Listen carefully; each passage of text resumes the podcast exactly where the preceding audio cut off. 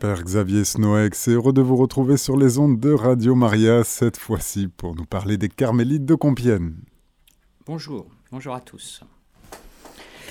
Alors, je, merci de m'inviter euh, en ce, 2 février, euh, journée mondiale des consacrés, pour prier, euh, pour parler de, de, de consacrés, puisqu'il s'agit de, bienheureuses, des carmélites, donc de consacrés, et que donc nous aujourd'hui nous prions pour tous les consacrés et bien sûr mettre euh, cette journée sous le sceau de ces carmélites, euh, de ce couvent de carmélites qui est euh, mort, et donc toutes sont mortes sur l'échafaud à la Révolution française.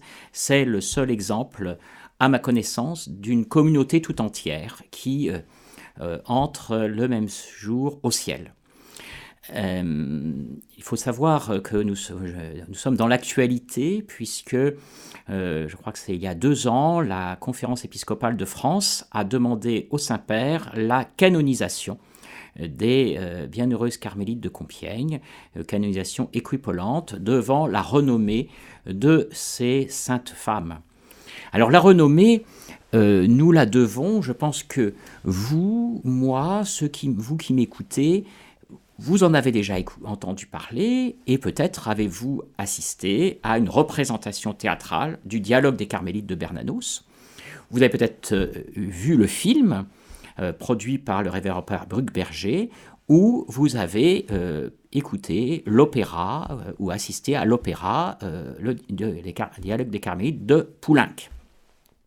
Alors, moi aussi, j'ai connu les carmélites de Compiègne par ce biais. J'avais à peu près 12-14 ans. Euh, dans la bibliothèque de ma grand-mère, je suis tombé sur ce livre un peu étonnant, euh, déjà un petit peu jauni, Le dialogue des carmélites, un petit, livre blanc euh, avec une reliure verte, aux éditions du Seuil à l'époque.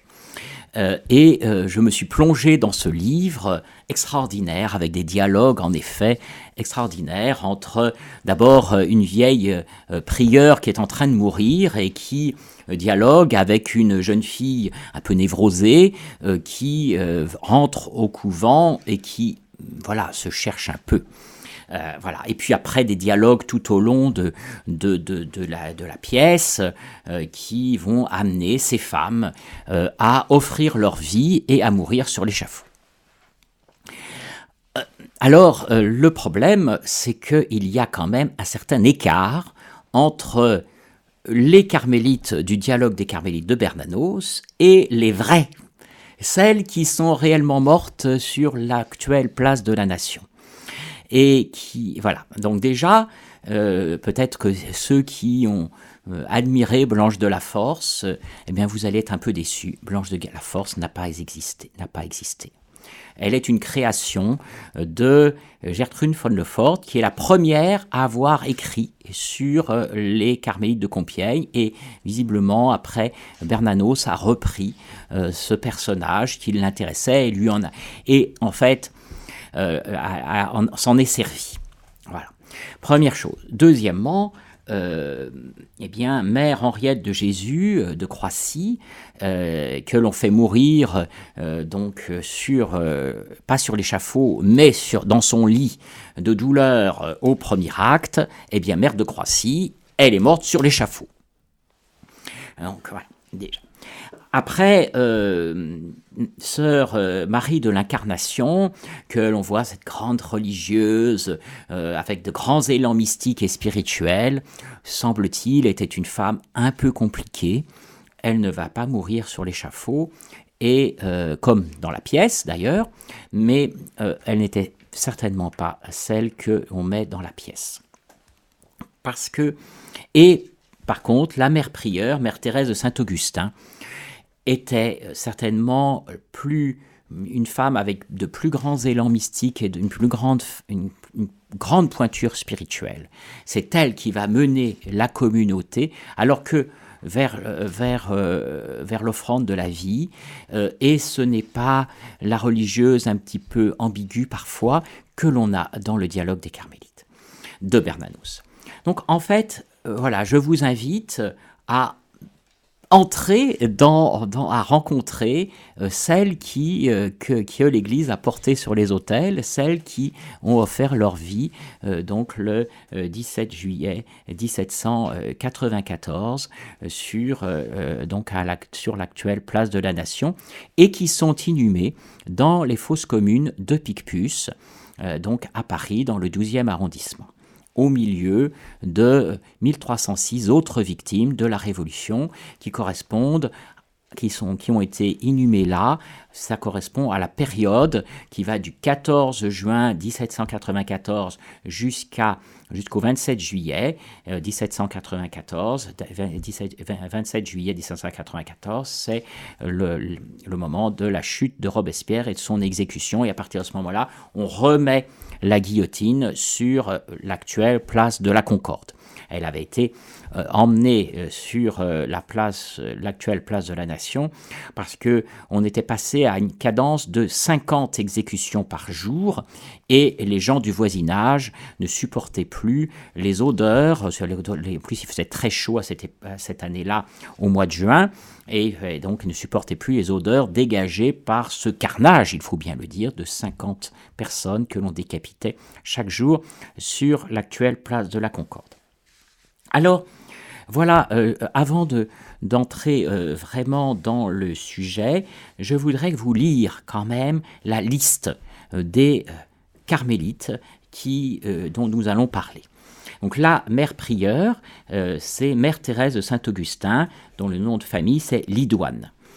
Après, il y a les, deux plus âgées sont Sœur Jésus crucifié, née Piedcourt, et Sœur Charlotte de la Résurrection, née Touret.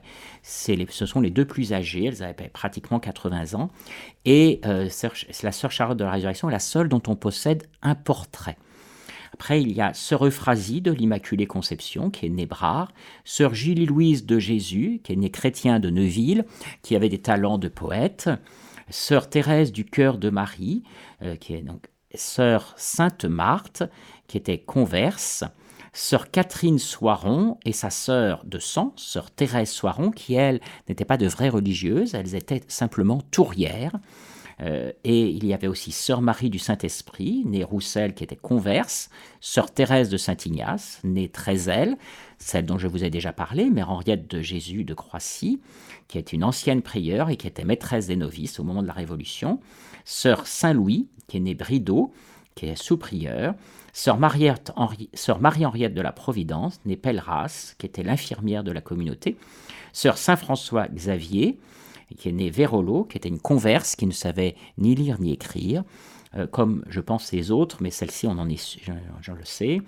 Euh, et puis, une novice, Sœur Constance, née Meunier, qui d'ailleurs est aussi dans le dialogue des Carmélites et qui est, dont, enfin, si vous relisez le dialogue des Carmélites de Bernanos, euh, je pense que la circonstance de Bernanos et la circonstance de la réalité sont à peu près, elle, c'est certainement authentique. Alors, ce Carmel de Compiègne, c'est un Carmel qui avait une situation très particulière parce qu'il jouxtait le palais royal de Compiègne et la reine Marie Lesenska était une assidue du Carmel. Elle y allait avec ses filles euh, euh, et, et, elle, y, elle, y, faisait même des séjours en clôture. Elle avait un appartement dans la clôture, et, mais elle n'avait pas le droit d'y coucher. Une petite anecdote, c'est qu'un jour, elle, euh, veut quand même y dormir. elle voulait, la, la, reine était très éprise de solitude, de silence et de spiritualité. Et donc elle fait partir en grand appareil ça, une, de ses, une de ses dames, et elle, elle se couche dans le lit de repos qui était là. Mais la mère prieure euh, avait un certain euh, discernement et, elle n'était pas du genre à se faire avoir. Et donc, elle, fait, sort, elle, elle découvre la supercherie et prie Sa Majesté de rentrer au palais. La règle interdisant à une dame mariée de dormir en clôture dans un carmel voyez la proximité. Donc, Madame Louise, la dernière fille de Louis XV et de la reine Marie Lesenska, quand elle a souhaité entrer en religion, elle a souhaité entrer au Carmel parce qu'elle connaissait le Carmel de Compiègne. Et elle voulait rentrer au Carmel de Compiègne, mais Louis XV n'a pas supporté l'idée que déjà pour Louis XV, l'idée que sa fille allait rentrer au couvent, c'était très compliqué. Il faut savoir que avant Madame Louise, dans la dynastie des Bourbons, il n'y avait pas eu de religieuse, ni chez les Valois, ni chez les Bourbons. Pour avoir des, des, des membres de la famille royale religieuse, il faut monter au Moyen Âge avec les Capétiens, et en particulier Jeanne de France. Donc là, oui, la bienheureuse Isabelle de France. Vous voyez, on est très, on est très loin. Donc là, jamais à l'époque moderne, une femme de la famille royale n'était entrée en religion. Donc une fille du roi n'était entrée en religion. Donc là, vous voyez, on se retrouve euh, alors euh, avec une situation inédite et le roi obtient de sa fille qu'elle choisisse un autre Carmel. Et Madame Louise donc va choisir le Carmel de Saint-Denis parce que celui-ci était en grande difficulté financière et elle s'est dit je vais rentrer au Carmel, j'apporterai une, une dot considérable et cela permettra au Carmel de Saint-Denis de se remonter. Et d'ailleurs, les bâtiments que l'on peut voir aujourd'hui, qui sont le musée de la commune, mais qui sont aussi euh, où on a gardé quand même des cellules, on a, il y a quand même quelques, quelques, quelques parties qui sont dédiées à la, partie du Carmel. eh bien, euh, c'est, euh, donc ce sont essentiellement des bâtiments construits à l'époque de Madame Louise, qui avait pris comme nom donc sœur qui s'appelait elle-même aussi sœur Thérèse de Saint-Augustin. Sœur Thérèse de Saint Mère Thérèse de Saint-Augustin, donc euh, elle qui est donc notre mère prieure, a pris ce nom parce que c'était une femme de petite situation, qui n'avait pas de gros moyens financiers, et sa famille n'ayant pas pu payer une dot, c'est Madame Louise qui avait payé la dot de Mère Lidoine. Et c'est en reconnaissance que donc cette femme avait pris le même nom que sa marraine, en quelque sorte. Donc voyez le lien.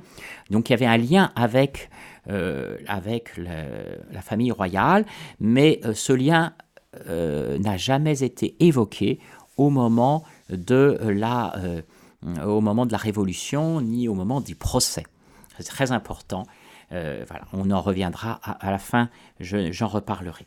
ce qui est très important aussi, c'est de savoir que là, je n'ai pas pris les dates de naissance de toutes ces dames, mais euh, par rapport aux autres communautés religieuses de l'époque, donc vous avez noté qu'il n'y a qu'une seule, euh, qu'une seule novice, et, la communauté, la, moyenne d'âge, je ne l'ai pas calculé, là je ne suis pas venu avec les, au studio avec les âges, euh, mais c'était une communauté plutôt âgée. Donc c'était un groupe de femmes mûres qui a de l'expérience, et qui va affronter la tourmente de la Révolution avec, euh, avec le, donc une, grande maturité spirituelle. On, y reviendra.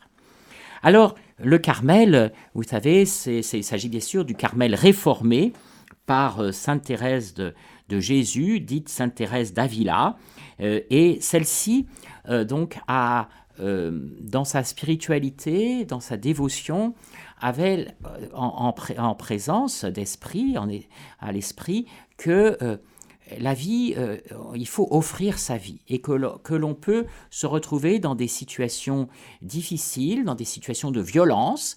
Et dans les, à l'époque de Thérèse d'Avila, le souvenir de la présence des morts dans, en Espagne était encore très présent et le sud, il y avait encore des morts euh, dans la, lorsque Thérèse était enfant, il y avait encore des morts dans le sud de l'Espagne. Et euh, Thérèse imagine qu'ils peuvent revenir.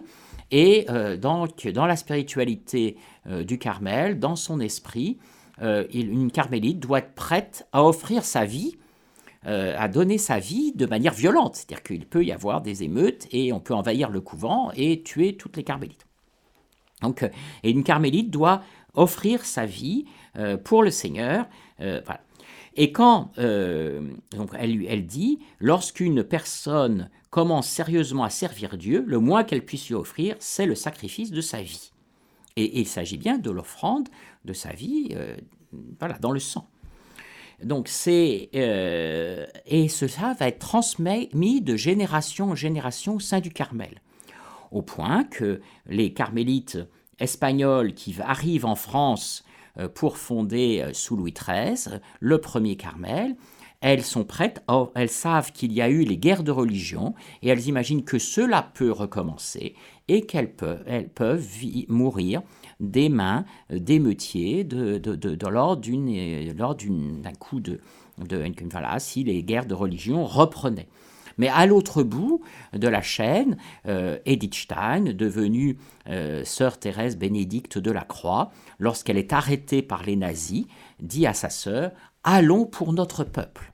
Donc pour elle, le, fait de, elle, va mourir pour le Seigneur. Donc une carmélite, elle est prête à offrir sa vie pour le Seigneur, et, et cela s'est transmis de génération en génération cela fait partie de la spiritualité du Carmel. Alors, euh, au Carmel de Compiègne, il y avait eu une religieuse qui avait eu un songe. Euh, elle avait vu toute la communauté monter au ciel, revêtue du manteau blanc, à l'exception de deux ou trois sœurs. Et donc, euh, la communauté vivait avec cela dans la tête, et bien évidemment, quand vont éclater les événements révolutionnaires, et, que, je dirais, l'étau va se resserrer sur la communauté, bien sûr, ce songe va être très présent. Alors, je vais prendre la communauté euh, en pleine déjà alors que la révolution a commencé, mais pour les communautés religieuses, les difficultés euh, vont commencer en février 1790, où euh, la euh, on va, donc la loi, on va, supprimer les vœux de religion. 13 février 1790, suppression des vœux de religion. Et puis, le 12 juillet 1790, c'est la constitution civile du clergé. Alors, vous me dites, là, elles ne sont pas vraiment, euh, la constitution civile du clergé, elles ne sont pas vraiment concernées. Le 4 août 1790, on vient faire l'inventaire des biens de la communauté. C'est-à-dire que vous imaginez que des municipaux entrent en clôture, ce n'est jamais fait, entrent dans la clôture du, Carmel, dans ces religieuses cloîtrées, et vont parcourir euh, les, lieux en, euh, en établissant un inventaire du mobilier. Voilà, donc cela, déjà, c'est déjà, euh, vous imaginez, pour ces femmes, c'est vraiment un viol. Enfin, c'est, elles sont, et puis bon, faut pas oublier que déjà, il y avait eu des, violences. Hein. On était donc, vous imaginez l'atmosphère dans lesquels cet inventaire a dû être fait. Le 5 août 1790, c'est l'interrogatoire des sœurs, pour s'assurer qu'elles sont bien libres d'être religieuses. Parce que dans l'esprit des révolutionnaires, les religieux et les religieuses l'étaient par contrainte. Vous savez, on avait lu la religieuse de Diderot, hein. enfin, on était, tout, on était façonné par tout cela. Et donc, ils estiment qu'il faut, euh, les, les, révolutionnaires estimaient qu'il fallait libérer ces pauvres femmes enfermées dans les couvents. Eh bien, pas de chance. Euh, l'ensemble des carmélites estiment, euh, disent, disent, toutes l'une après l'autre qu'elles sont prêtes à rester religieuses. Et la plus belle des réponses, qui a été consignée et qui est dans les archives de Compiègne, c'est Sœur Saint-François Xavier, qui dit, parce qu'elle ne peut pas l'écrire et qu'elle signe d'une croix, une épouse bien née reste avec son époux. Magnifique. Voilà un petit peu la teneur. Euh, voilà. On avance aussi dans, euh, les événements. Donc, euh, donc,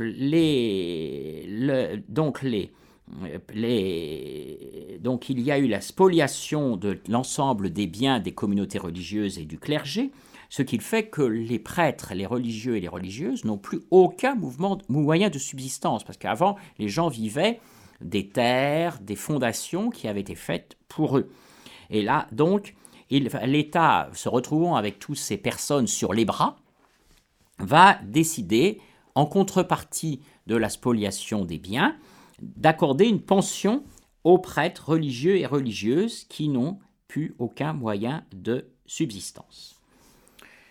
C'est dans ce contexte, en euh, janvier 1791, que le mandat de euh, la mère prieure arrive à échéance. Il s'agit de Mère Thérèse de Saint-Augustin et la communauté, je crois avec beaucoup de sagesse, va la réélire. Donc elle va être d'un nouveau, un nouveau mandat. Vous savez que contrairement aux bénédictins, où les, pères abbés et les mères abbesses sont élus à vie, chez les carmélites, il y a, ce, sont des, ce sont des mandats assez courts. Le 10 mars 1791, c'est la condamnation par Rome de de la constitution civile du clergé. Là, elles ne sont pas vraiment concernées euh, puisqu'elles ne sont pas prêtres. Elles n'ont pas à signer la constitution civile du clergé, elles vont avoir signé autre chose. On va y, arriver. le 6 avril 1792, euh, on avance encore, c'est la suppression des congrégations enseignantes et aussi la suppression du port de l'habit religieux. Pour ces femmes, c'est terrible. Et, on va voir tout ce qui va se passer autour de cet habit, d'ailleurs. Et le 4 août 1792, euh, donc euh, l'abolition la nuit de l'abolition des privilèges, c'est pour elle l'expulsion. Décret fermant tous les monastères féminins. Donc théoriquement, elles doivent partir. Elles doivent partir et se disperser. On continue. Le 14 août 1792, on impose à tous les citoyens pensionnés de faire le serment liberté-égalité. Alors, les carmélites vont faire ce serment, ce serment qui ne comporte aucune rien au niveau de la, hiérarchie de l'Église, qui ne sera jamais condamné, et justement, euh, elles vont le faire donc on a euh, leur signature euh, donc, qui est conservée dans les archives de Compiègne. En fait, et le 12, alors vous savez que le 2 septembre 92, c'est le massacre des prêtres donc à Paris. Je crois qu'il y a déjà eu une émission sur ce sujet. Et le 12 septembre, c'est la saisie du mobilier du monastère. Et le 14 septembre, elle quittent le monastère. Et là, elles font quelque chose qui est particulier à cette communauté. La, les communautés, la plupart des communautés religieuses se sont dispersées à ce moment-là, les religieuses repartant vivre pour la plupart dans leur famille. Là, les carmélites ont décidé de ne pas se séparer. Et elles vont s'installer en quatre petites communautés dans les environs de l'église Saint-Antoine à Compiègne. Si vous allez à Compiègne, il y a des plaques sur les maisons dans lesquelles elles ont habité. C'est dans un environnement très très proche. Cela leur permettait d'avoir une cuisine unique. On allait chercher les repas dans, un, dans une des maisons. Cela leur permettait de se voir d'une maison à l'autre. Cela leur permettait de se retrouver pour la messe, tous ensemble, à, tout ensemble à l'église Saint-Antoine, tant qu'il y en a eu.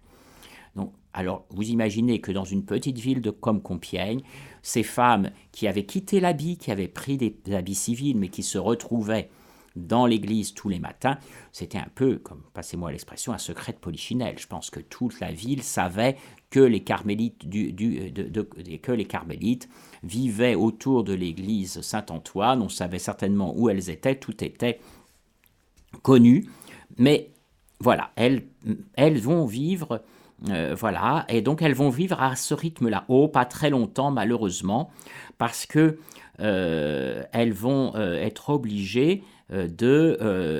leur aumônier, l'abbé Courouble, va partir en exil fin novembre 1792. Donc, les retrouvailles à la messe vont, vont ne durer que trois mois, ne, vont durer que deux mois et demi.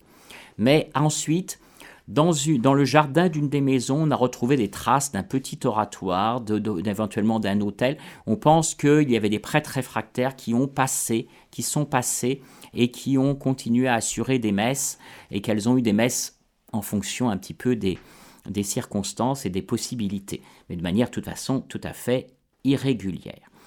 Donc là, c'est dans ces moments-là que euh, Mère Lidoine va proposer l'acte d'offrande, l'acte d'holocauste, et non le vœu au martyr comme l'a euh, dit Bernanos. Et donc elle va, euh, elle va conduire ses, ses sœurs à offrir leur vie devant l'imminence du danger, la perspective de ce, que, de ce qui pourrait arriver. Et elle va, elle va donc faire et, et, à partir de et elles vont se mettre à dire chaque jour à l'issue de la messe à Saint-Antoine et elles continueront jusqu'à leur mort de redire cet acte d'offrande.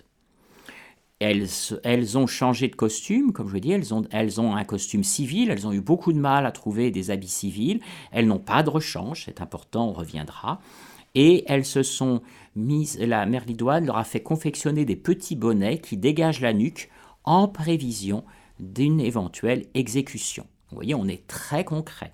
On imagine bien que l'on peut, quand on dit qu'on peut être décapité, il s'agit bien de cela.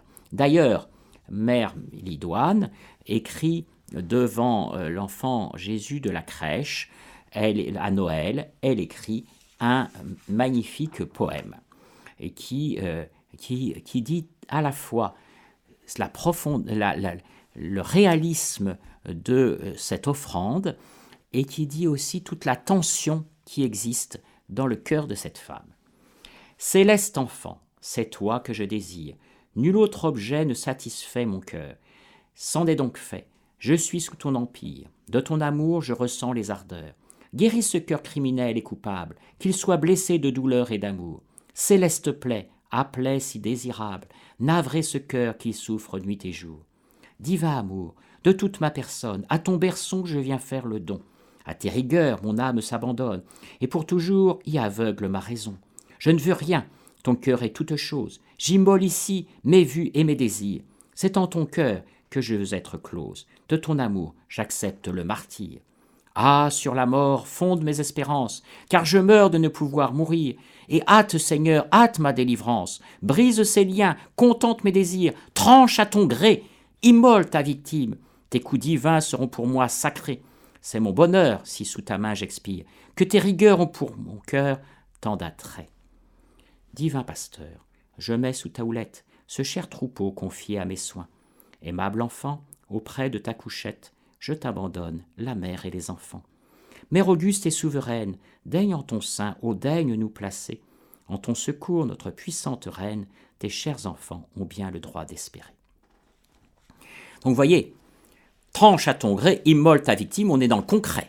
C'est le moins qu'on puisse dire. Donc voilà, cette femme, elle est prête à offrir sa vie et elle y, elle y entraîne les sœurs qui lui sont confiées. C'est très clair.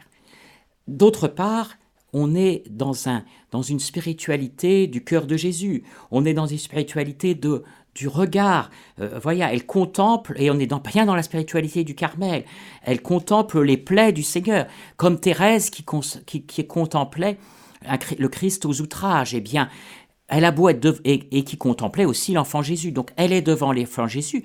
Donc la dévotion à l'enfant Jésus dans le Carmel, c'est essentiel. Toute Carmel a une statue de l'enfant Jésus, la plus célèbre étant celle de l'enfant Jésus de Prague. Et euh, elle, est à la fois, elle a devant elle l'enfant Jésus, elle prie l'enfant Jésus, elle est dans la tendresse avec l'enfant Jésus, mais elle est aussi dans dans la, contemplation des plaies du Seigneur. Parce que les plaies du Seigneur, ce sont les traces de son amour pour chacun d'entre nous. Et elle est dans une relation amoureuse avec son Seigneur.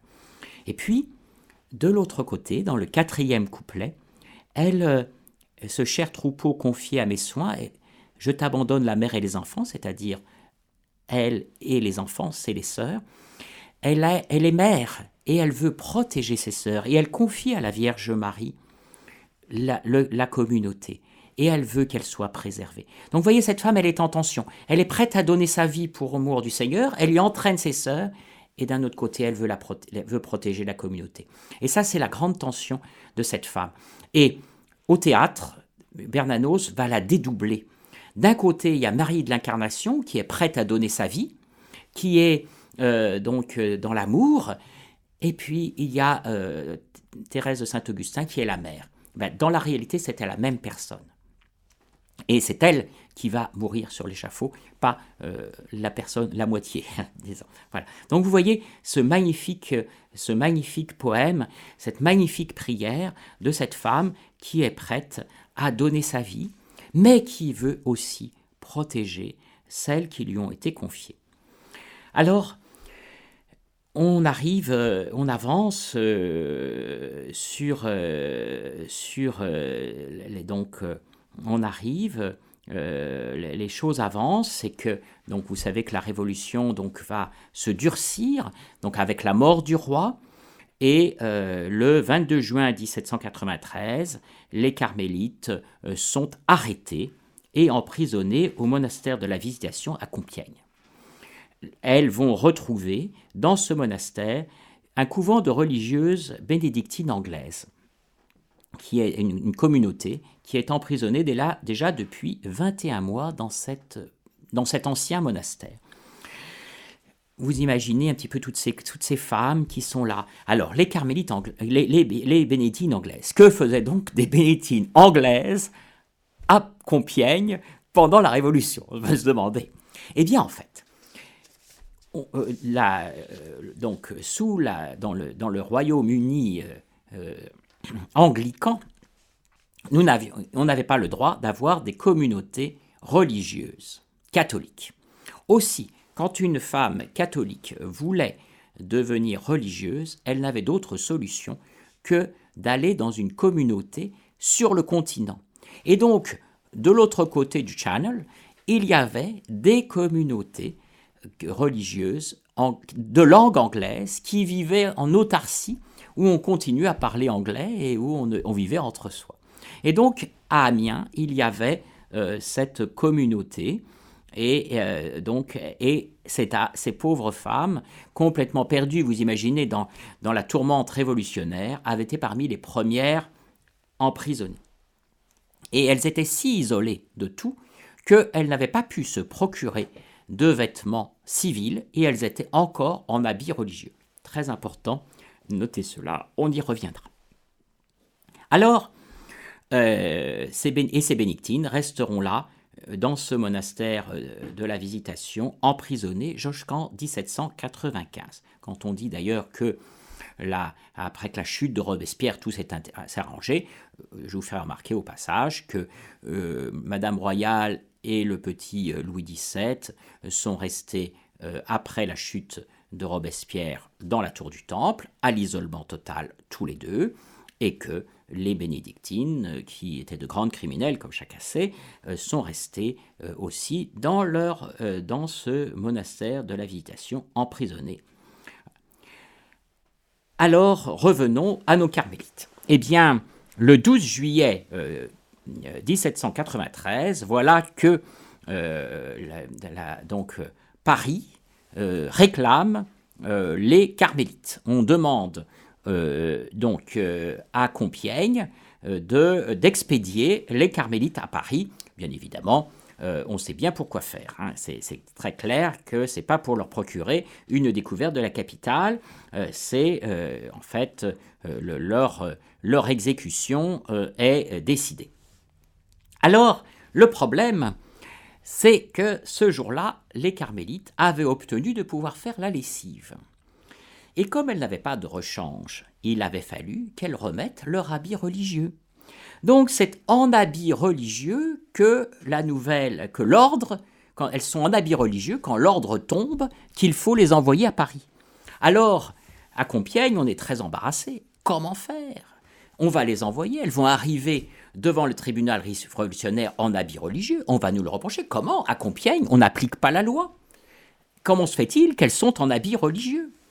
Mais si, si euh, alors euh, on peut, voilà, on va leur il faut faire sécher le linge, mais le temps que ça, le linge sèche, on va pas pouvoir les envoyer. Si on ne les envoie pas tout de suite, on va nous le reprocher et on va, comme tout le monde a peur de tout le monde, cela, va, cela risque de nous coûter cher.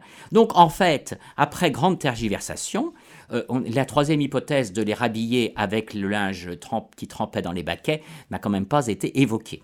Donc heureusement, donc on décide de les envoyer en habit religieux au tribunal révolutionnaire.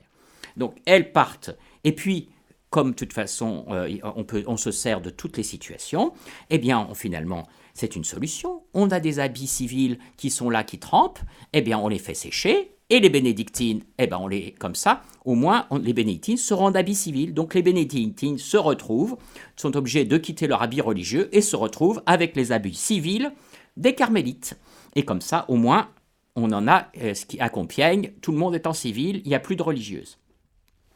Donc voilà, elles vont, et, c'est le 16 juillet 1794, jour de la fête de Notre-Dame du Mont-Carmel, que les bénédictines, de, les bénédictines anglaises revêtent les habits enfin secs de, des carmélites de Compiègne.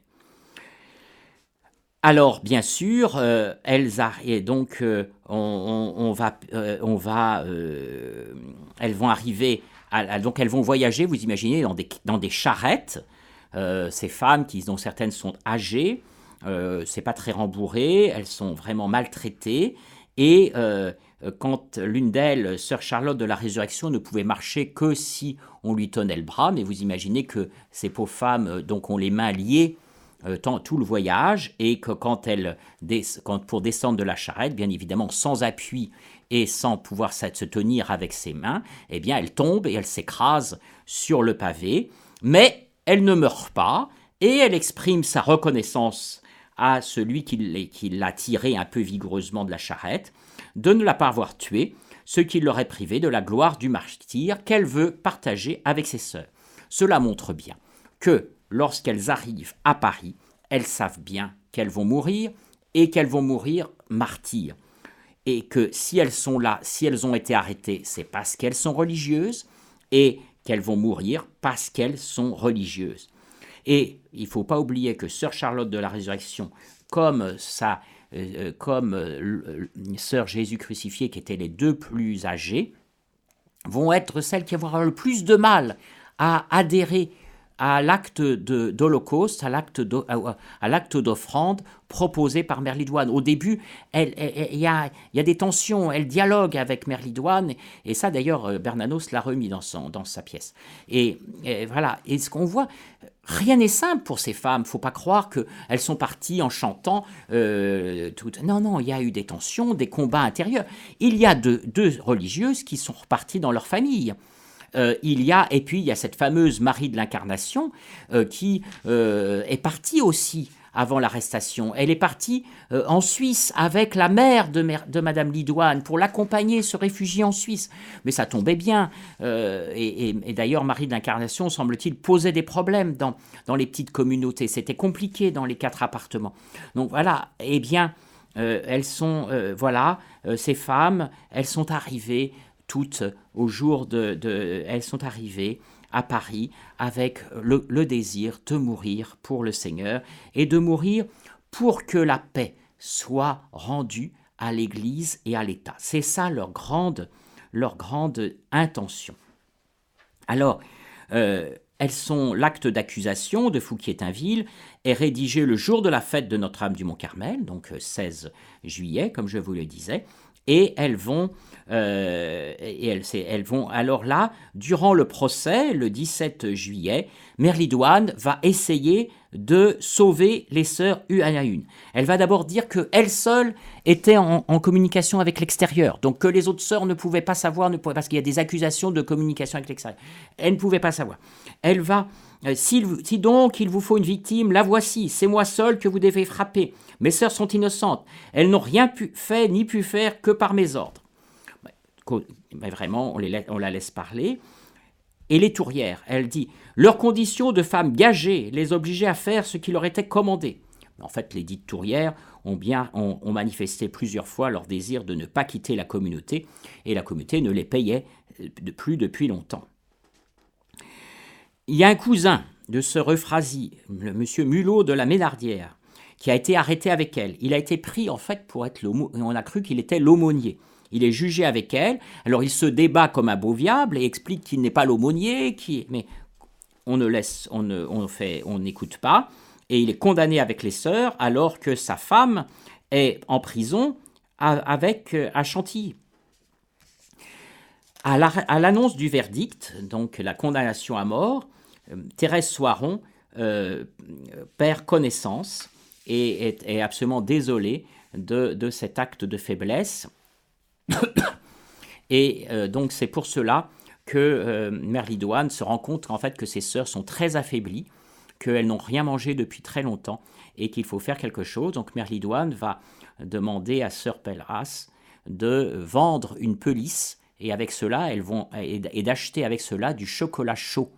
Et donc, dans la conciergerie, avant de partir à l'échafaud, elles vont boire une tasse de chocolat chaud. On voit toute l'attention, toute la tendresse de Mère Lidoine pour ses sœurs.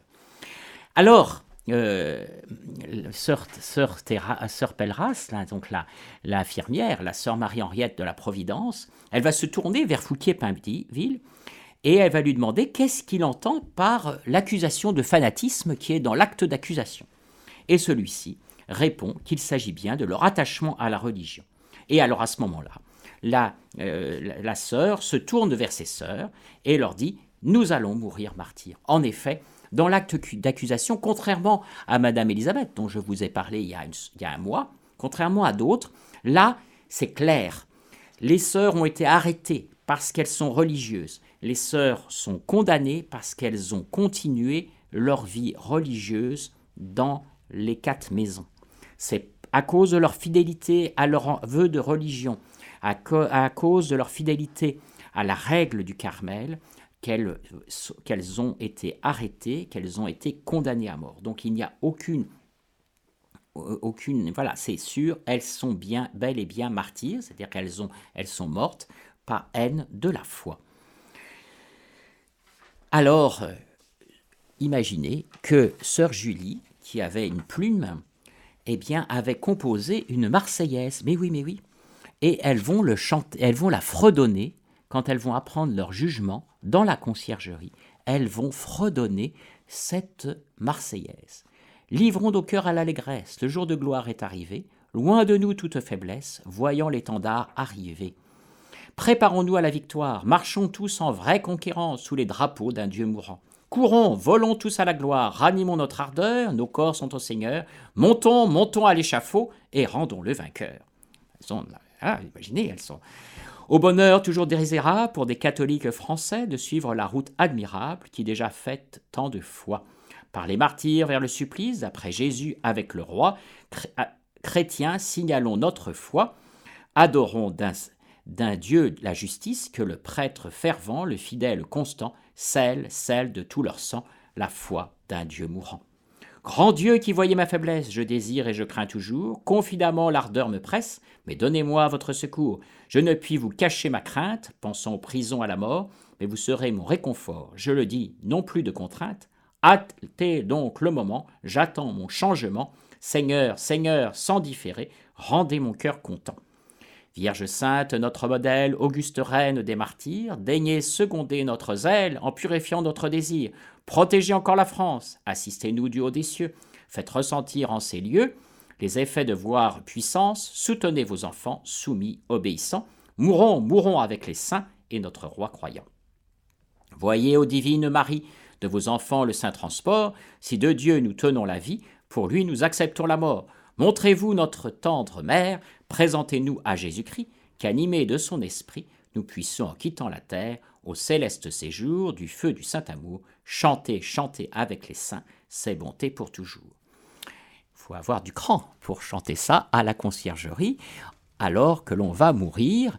Vous voyez un peu toute la, ferveur, toute l'enthousiasme, en fait, espèce de, d'enthousiasme. et puis, quand on en est là, c'est qu'on a des grâces. Enfin, si elle a pu composer ceci, si elles ont pu le chanter, parce que si elles l'ont chanté, vous pensez bien qu'elles n'avaient pas la feuille à la main.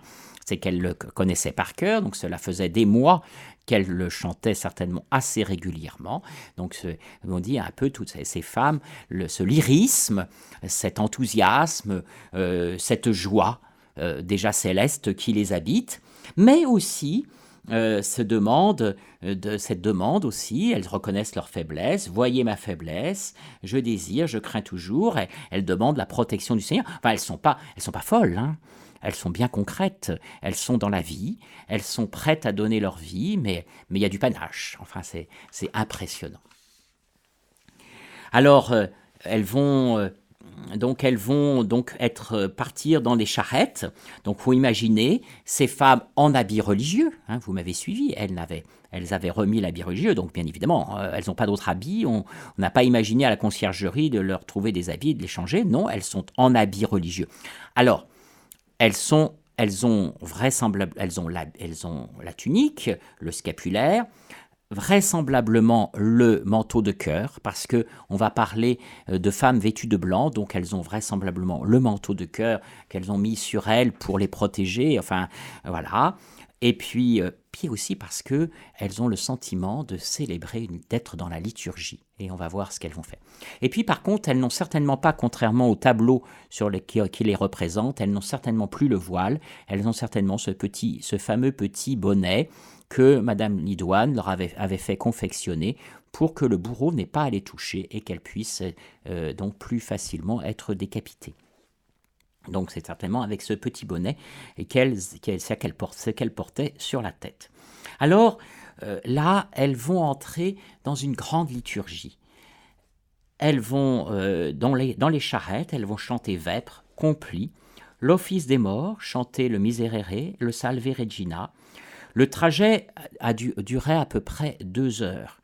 Vous imaginez, on n'avançait pas vite, et puis la foule était là, vociférante. Et ce jour-là, il y a 40 condamnés, euh, une foule qui est vraisemblablement était payée pour crier. Et eh ben la foule est impressionnée par les sœurs. Il y en a une femme qui s'exclame Les bonnes dames, qu'on regarde si elles n'ont pas l'air d'anges. Oh, par ma foi, si ces femmes-là ne vont pas tout droit en paradis, il est bon de croire qu'il n'y en a plus. Donc Madame Brard euh, va donner euh, son, bréviaire à une spectatrice, c'est comme ça qu'on l'a, donc, Thérèse Binard qui reçoit ce bréviaire et qui va le transmettre. Euh, il est conservé à Compiègne, au Carmel de, Compiègne aujourd'hui, donc qui est à, l'extérieur de Compiègne. Et là, arrivé à l'échafaud, Merlidoine entonne le Tédéum, l'action de grâce pour euh, voilà ce sacrifice qui est en train de se réaliser. Et elle va exhorter ses compagnes, elle va obtenir le droit, comme Élisabeth de France, d'être la dernière à être exécutée. Et elles vont, elles vont, elles elles vont célébrer ensemble le rituel de la préparation à la mort au Carmel. Elles chantent le Veni Creator et elles renouvellent leurs vœux. Mais Rappelez-vous, il y a une novice, sœur Constance, qui n'avait pas eu le droit, puisque les, vœux avaient été supprimés. On n'avait plus le droit de prononcer des vœux, donc sœur Constance n'avait jamais pu prononcer ses vœux. Eh bien, sœur Constance prononce ses vœux, fait sa profession religieuse au pied de l'échafaud. Et elle meurt, elle va, c'est elle qui va être exécutée la première. Elle demande à la prieure la permission de mourir et elle, entonne le Laudate Dominum Omnes Gentes. Ce psaume qu'elle chante, qu'elle entonne, c'est le psaume que, les, que Thérèse d'Avila faisait chanter lors de la fondation d'un Carmel. Eh bien, les sœurs vont mourir en chantant le Laudate Omnes Gentes, Laudate Dominum Omnes Gentes. En fait, elles ont conscience qu'elles sont en train de fonder un Carmel au ciel.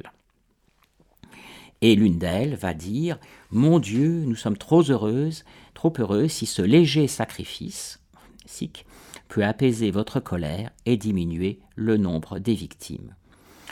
Donc les sœurs meurent en offrant leur vie, en offrant leur vie pour que la terreur cesse. On était à 40-50 victimes par jour, hein, n'oubliez pas, en offrant leur vie pour la paix et en, euh, donc, en ayant conscience qu'elles sont martyrs et qu'elles fondent un Carmel au ciel. Et en effet, elles vont être exécutées parce que dix jours plus tard, et à l'époque, vous savez, on ne compte pas en semaines, mais en décades, dix jours plus tard, exactement, c'est la chute de Robespierre et son exécution. Alors, Sœur Piécourt va avoir euh, une phrase aussi euh, qui est la phrase que la plupart des qui montre l'attitude des sœurs, mais aussi de la plupart des condamnés quand vous lisez des...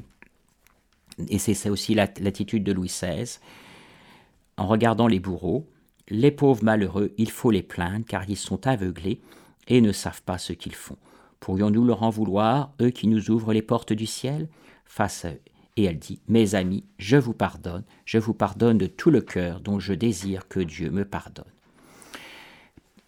Euh, euh, Mère Thérèse de Saint-Augustin avait dans sa main une petite statue, une petite statuette en argile, grosse comme mon petit doigt, et chaque représente une statuette de la Vierge Marie qui euh, donc sera donc chaque femme va embrasser cette, petite statuette. Alors vous savez, avant de monter à l'échafaud, vous savez que au Carmel, la prieure, ce n'est pas en fait la prieure de chair et de sang qui est là, au milieu de la communauté, c'est la Vierge Marie. D'ailleurs, dans la stalle centrale, c'est la statue, dans, le cœur, c'est la statue de la Vierge. C'est pas la, la, la, prieure est à côté d'elle, à sa droite.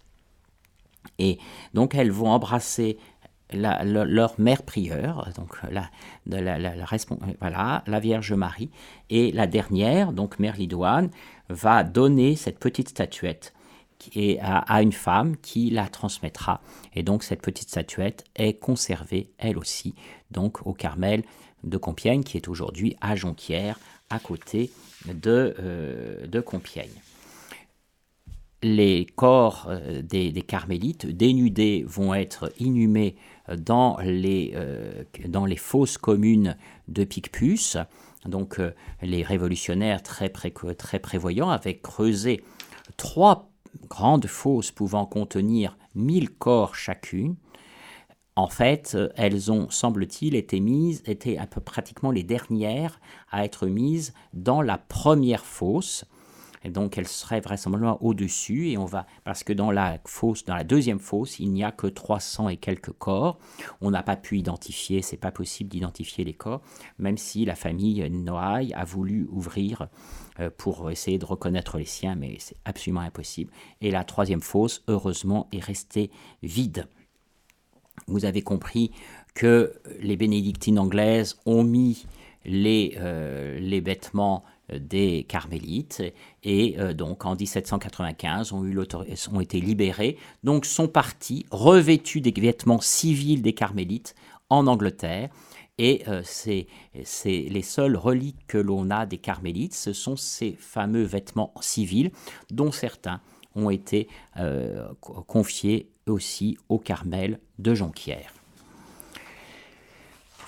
Je termine avec euh, une prière aussi composée par Mère Thérèse de Saint-Augustin.